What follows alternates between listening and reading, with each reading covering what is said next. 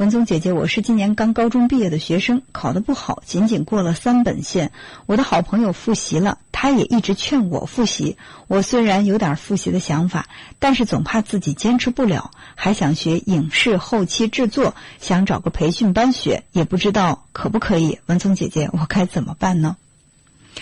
嗯，非常感谢你对我的信任，但是我想，嗯，人生有很多条路要走。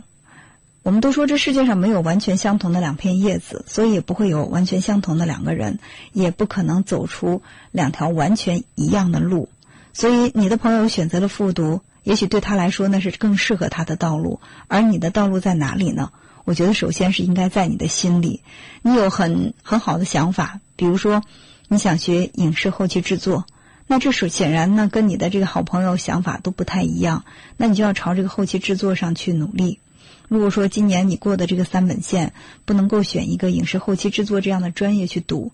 呃，那么你要再想一下，我用什么样的途径可以来学习这个专业呢？或者说，你要真的是特别喜欢这个专业，你就要去锻炼自己的意志力，哪怕复读的时候呢，你要用呃更多的这种努力来使得呃自己获取一个学习这方面知识的机会。所以我们不要去羡慕别人。也不要去按照别人的道路来设计自己的人生。嗯，我曾经在上课的时候啊，有一位老师曾经这样跟我说：“他说，嗯，我不知道你们喜欢不喜欢读名人传记，但是我想跟你们讲的是，不要读太多的名人传记。也许你在读这些名人传记的时候，你感到自己获取了非常多的能量。哎呀，他们以前的起点那么低，甚至比自己还要低。”但是现在呢，已经有了这个超越自己的很多很多倍的这种呃前途发展成绩，那我是不是也可以按照他的这种轨迹去设计自己的人生呢？